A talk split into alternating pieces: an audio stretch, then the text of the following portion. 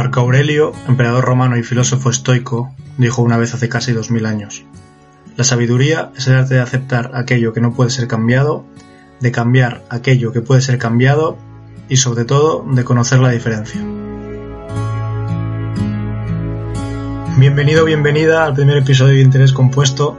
Estoy muy contento de estrenarlo y estoy intentando que la edición quede lo mejor posible pero bueno, soy un rookie e iré mejorando poco a poco, pido comprensión. En primer lugar, me gustaría agradeceros la acogida que tuvo ayer el proyecto con su lanzamiento y, nada, ojalá vayamos siendo más poco a poco y nos sirva a todos. Eh, hoy iniciamos con un tema que me gusta y es que en este episodio hablaremos sobre cambios en nuestras vidas o no, por qué nos dan miedo o lo vemos algo como algo negativo, la gestión del mismo, cómo combatirlo, utilizarlo a nuestro favor, etc. Además, analizaremos lo que podemos aprender del libro bestseller eh, ¿Quién se ha llevado mi queso?, el cual nos deja muchas perlas sobre este tema.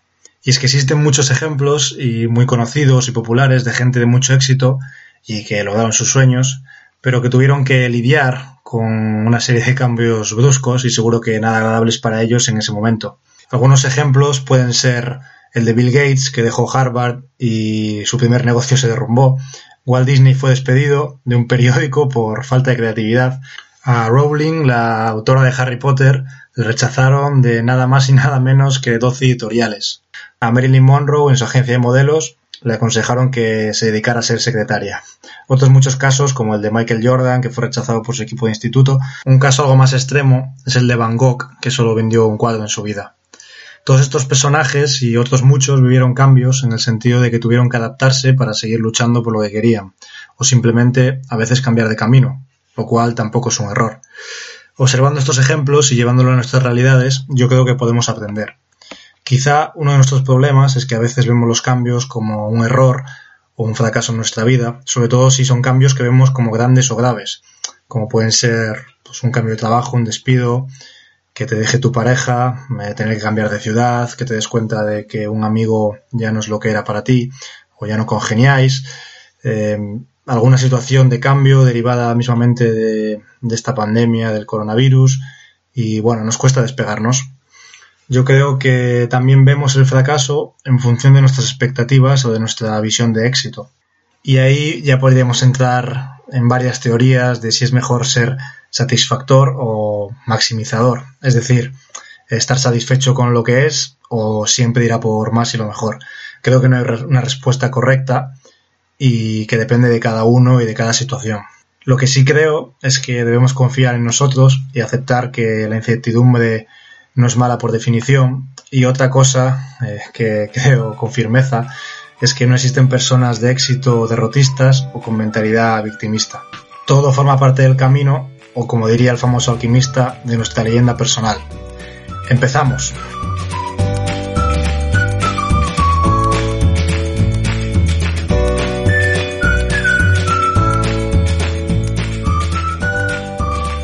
entrando ya en materia y primero con un poco de teoría para luego pasar a herramientas que creo que nos pueden ayudar podríamos definir o que nos dice la RAE de lo que es el cambio. Y el cambio es, la acción o efecto de cambiar. Y claro, ¿qué es cambiar? Pues cambiar es poner en otro estado situación o otra acepción es desprenderse de una cosa y recibir o tomar otra en su lugar. El aceptar que hay que cambiar o tener la incertidumbre de si vas a tener que cambiar o no, a veces resulta un poco complicado. Porque, bueno, a quien no le ha costado alguna vez aceptar cambiar algo importante en su vida, ya sea por obligación o porque es lo que creemos que es lo mejor para nosotros. O más difícil incluso, ¿a quién no le cuesta identificar que esos cambios le ayudarán a mejorar a largo plazo? Importante lo de a largo plazo. Ya luego, luego veremos por qué. Eh, a todo esto puede parecer sencillo o no buscarle una respuesta teórica, pero no es tan fácil ponerlo en práctica. Pero bueno, por algo hay que empezar y por eso estamos aquí, para, empezar y, mejorar. Digamos que tenemos miedo al cambio y a la incertidumbre, lo que se denomina resistencia al cambio. Salir de la zona de confort, irnos a lo desconocido, eh, lo cual no tenemos una seguridad. Llámese seguridad a un sueldo fijo, a nuestra familia cerca, a una casa que conocemos, etcétera. Pero ahí es donde yo creo que también puede haber un crecimiento. El miedo es uno de los principales enemigos de la felicidad y en este caso el miedo a sentirnos vulnerables nos hace preferir a veces la infelicidad a la incertidumbre. Y la incertidumbre pues forma parte del juego. Ahora te preguntarás o dirás que, sí, que esto está todo muy bien, pero que al final eso es algo normal y que qué puedo hacer. Bueno, hay herramientas que, que voy a mencionar y luego entramos más a profundizar en ellas, pues como pueden ser eh, pensar en positivo, cultivar tu valentía, el prepararse para cuando para cuando algo se ve venir de lejos, es decir, preparar la transición, o simplemente no forzar las cosas e ir poco a poco. Otros dos conceptos en los que quiero profundizar pertenecen a otro tema diferente, que son los sesgos cognitivos, pero creo que tienen mucho que ver, especialmente estos dos eh, con el cambio y creo que si los conocemos eh, nos conoceremos más a nosotros mismos y podemos utilizarlos a nuestro favor o al menos que no nos perjudiquen. El primero de los sesgos es un sesgo que se conoce como la falacia del coste hundido. Este sesgo lo que nos hace es anclarnos a algo que para nosotros ya no tiene sentido, al menos en este momento, solo por la inversión que hemos hecho en ello, ya sea tiempo, dinero, etc. Esto se entiende muy bien con ejemplos. Primer ejemplo, el típico ejemplo de un estudiante que lleva dos años y medio estudiando medicina, pero se da cuenta de que lo que le gusta es la administración de empresas, por ejemplo. Pero le da miedo cambiar porque, claro, ya ha invertido mucho tiempo, mucho esfuerzo y en esa carrera cuando probablemente no tenga mucho sentido seguir. Otro ejemplo válido podría ser pues una chica que no está bien con su pareja y que ya no le quiere, pero no quiere dejarle porque claro, llevan seis años juntos y esto no puede acabar así. Pues error. Otro que se me viene a la mente puede ser, bueno, es que conozco, conozco a más de, a más de uno, que eh, esas personas o que, sus padres o abuelos pues les han dejado acciones de alguna empresa, bueno, muy en España, estilo Santander, Telefónica, etcétera, es muy típico, y esas acciones pues fueron compradas a, por ejemplo, a 9 euros cada una y hace 15 años o hace 30 años, y ahora valen 3 a esa persona que, las tiene igual le parece una mala inversión, pero claro, como las, las, acciones tienen 30 años y antes valían tanto y ahora valen solo 3, pues las dejo pues a ver si suben. Mal. Una posible solución a este sesgo puede ser plantearnos si haríamos eso que estamos haciendo ahora mismo si tuviésemos que empezar de cero. Es decir, si tuviese que comprar esas acciones, ahora las compraría. Pues si es que no, seguramente lo mejor sea venderlas. Si empezaría esa carrera, si tuviese que, empezarla de cero ahora o tuviese que elegir ahora. Si es que sí, pues entonces seguir. Si es que no, pues probablemente lo mejor sea dejarla. Todo esto es muy genérico y, y bueno, hay casos y casos, pero, pero a veces la mejor opción es cambiar y dejarlo ir. Bueno, ahí va a estar la diferencia de dónde estarás en el futuro. El otro sesgo del que quiero hablarte es el sesgo del descuento hiperbólico. Eh, ya sé que puede sonar a chino, pero ya verás que con ejemplos se entiende muy bien. Este sesgo hace que no veamos los beneficios de alguna cosa, en este caso de cambiar, a largo plazo y que nos conformemos o nos alimentemos de los placeres a corto plazo. Es decir, nos perjudica el poder cambiar los pequeños hábitos del día a día que pueden hacer la diferencia en el futuro. Muy sencillo con ejemplos. Primer ejemplo, a media mañana tienes o puedes elegir en la cafetería de tu empresa si coges una manzana o un donuts es muy probable que la elección de ese día no cambie tu futuro de manera drástica al menos, pero sí que es probable que tomar esa decisión mal durante muchos meses o años seguidos sí que te cambiará y probablemente no te venga demasiado bien. Lo mismo pasa eh, con el ahorro.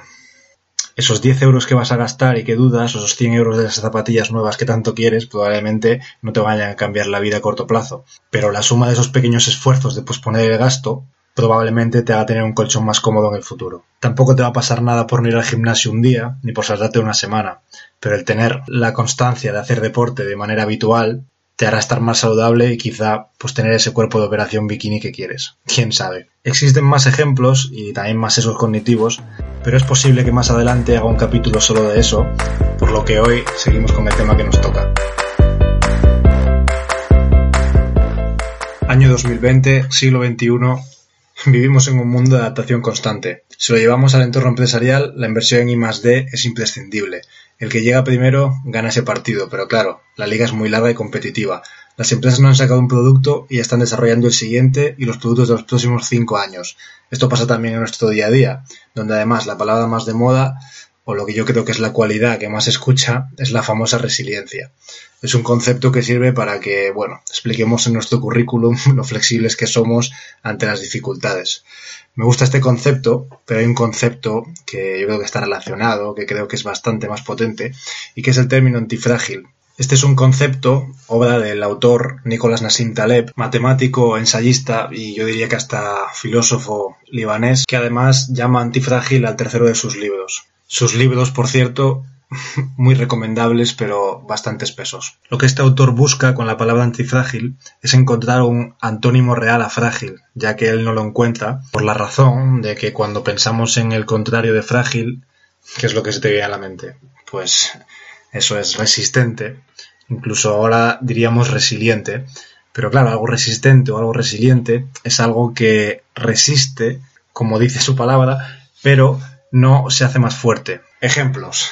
Algo frágil, pues imaginémonos que enviamos una vajilla en una caja, eso es algo frágil. Bueno, algo resistente sería algo que aunque le golpeásemos no se rompería. Bueno, pues algo antifrágil sería algo que aun golpeándolo, o sea, le damos una patada a la caja y esa caja no es que solo resista, sino que se hace más fuerte. Es decir, que en vez de poner en la caja traten con cuidado mercancía frágil, pondríamos eh, agítese con fuerza o tírenla desde las alturas. Otro ejemplo sencillo sería nuestro sistema inmune, que cuando es infectado por algún virus crea anticuerpos, por lo que sale más fuerte de, de esa situación. También son antifrágil los protocolos de seguridad de los aviones, etc. Con todo esto, quiero decir que este concepto es interesante, ya que no, no viene a decirnos que aguantamos el cambio, sino que el cambio nos encanta o nos fortalece. Y aunque luego esto es difícil de llevar a la práctica, el contarlo, conocerlo, es bonito.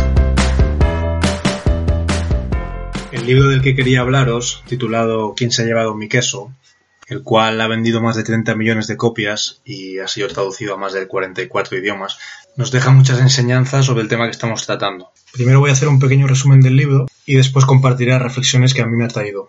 Así que si no quieres escuchar el resumen, puedes pasar un poco hacia adelante. Este libro es una fábula en la que sus protagonistas son, por un lado, dos ratones y por el otro, dos liliputienses, o sea, humanos muy pequeñitos. Eh, los, los, ratones eran Fisgón y Escurridizo y los humanos Hem y Hao muy diferentes entre ellos. Viven dentro de un laberinto y dependen del queso para ser felices y para alimentarse. Digamos que el queso es una comparación con lo que hoy en día queremos todos en nuestra vida. A medida que avanza la narración, los dos ratones les va mejor cuando se enfrentan al cambio, porque siguen haciendo las cosas sencillas, y mientras que a los liliputienses les va notablemente peor debido a sus complejos cerebros humanos y sus emociones que lo complican todo. Ambos, los ratones de buenos instintos y los humanos de cerebros complicados encontraron una gran cantidad de queso. A medida que el queso se empezó a acabar, los ratones lo entendieron, mientras que los humanos estaban confiados y tenían incluso esa arrogancia propia del éxito de, de que no se iba a terminar, vamos, nada bueno, hasta que se dieron cuenta de que no quedaba más queso. Los ratones reaccionaron de manera inmediata y fueron a buscar otras reservas de queso. Por otro lado, los humanos se quedaron quietos, no hicieron nada al respecto e incluso seguían volviendo día tras día para ver si el queso reaparecía de la nada. Digamos que se pusieron en modo víctima para entendernos.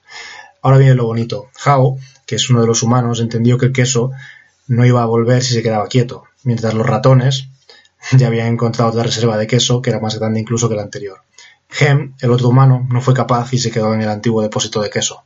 Sin embargo, Howe decidió enfrentarse a lo desconocido y luchar por lo que quería y lo que le hacía feliz, que era el queso. En su búsqueda se sintió algo raro, ya que llegaba la incertidumbre, pero se dio cuenta que no era tan grave y empezó a disfrutar un poco del camino. Howe fue encontrando poco a poco pequeños pedazos de queso y ofreciéndole a Hem, el cual rechazaba porque se había obsesionado con el queso antiguo. Howe siguió persistiendo hasta que finalmente encontró otro depósito de queso enorme en el que casualmente los ratones ya estaban. Todo su camino le permitió para asimilar los errores del pasado y que al final la vida consiste en eso, en seguir avanzando porque errores tenemos y tendremos todos. Así que Howe, incluso después de tener una gran cantidad de queso, seguía saliendo al laberinto para tener alternativas por si se acababa la reserva. También se acostumbró a contabilizar el queso todos los días, ya que así estaría atento por si había cualquier cambio. Este último concepto es uno de los más aprovechables al anticiparnos a lo que pueda pasar e invertir en el futuro. Un ejemplo reciente y a gran escala podría ser pues como Jeff Bezos, el fundador de Amazon, después de presentar los resultados del primer trimestre de 2020, muy buenos por cierto, y no soy accionista, dijo que en el segundo trimestre calculaba gastarse más o menos unos 4.000 millones en combatir y prepararse para lo que puede venir dada la nueva situación del coronavirus. Ahí vemos cómo se preparan incluso las mejores empresas del mundo. Ahora voy a ir con las reflexiones y a través de frases y lecciones que nos deja Howe, voy a intentar sacar conclusiones. Una de las frases que dice es anticipate al cambio. Pues bueno, más claro agua. Si no te anticipas, en el mundo actual ya llegas tarde. Parece como en la película de Coach Carter, que decía que el entrenamiento era a las 3, pero a las 2 y 50 ya llegas tarde. Pues bueno, lo mismo. Si no cambias, te puedes extinguir. Esto es otra frase que nos deja el libro y bueno, es aplicable a todo. Incluso podríamos empezar a debatir y nos daría pie a entrar a hablar de la teoría de evolución y cómo es que estamos aquí. Pero bueno, no es el día, quizá en otro episodio. Otra frase es ¿qué harías si no tuvieras miedo? Hay dos preguntas de este estilo que a todos nos suenan, como por ejemplo, pues, ¿qué harías que fuese, si fuese tu último día? O en otras palabras, puede ser algo como que todos hemos pensado, ¿qué harías si te tocase la lotería? La siguiente reflexión dice que olfatees tu queso con frecuencia para saber cuándo empieza a amoecerse. Pues creo, creo que es clave para anticiparse a los cambios. Otra frase de Howe dice, imaginarme disfrutando de queso nuevo antes de encontrarlo me conduce hacia él y creo que es clave el poder de la visualización. Muchos autores han escrito sobre este tema y bueno, es una técnica utilizada por psicólogos, coach PNL y bueno, tengo algo pensado con un invitado especial sobre este tipo de temas, así que si interesa se puede hacer. Otra, bueno, casi de las últimas eh, frases dice que las viejas convicciones no te llevarán a queso nuevo. Y esto me recuerda a un dato que leí en el libro que se llama El monje que vendió su Ferrari y luego busqué para ver si era, si era cierto.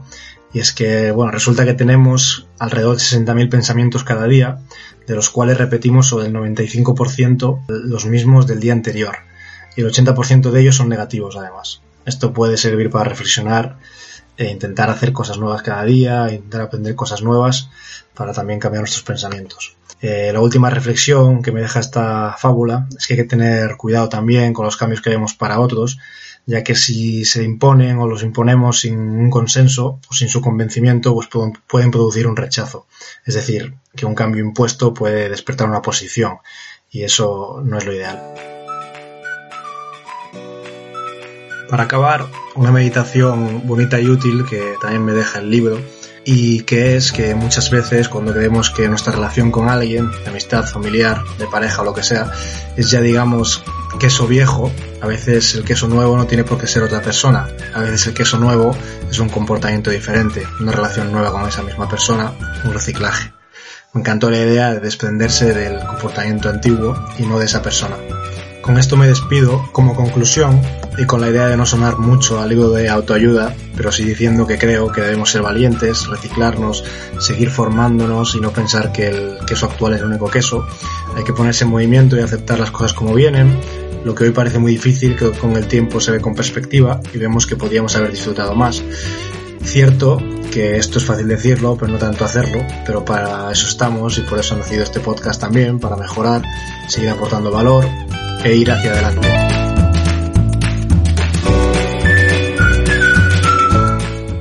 Espero que te haya gustado, gracias por acompañarme y te agradecería si dejas tu opinión o feedback en comentarios sobre lo que crees que está bien, si estás de acuerdo o no, o lo que crees que puedo cambiar en futuros episodios. Si lo deseas también puedes suscribirte para estar al día del resto de episodios que vayan saliendo. Muchas gracias y hasta pronto.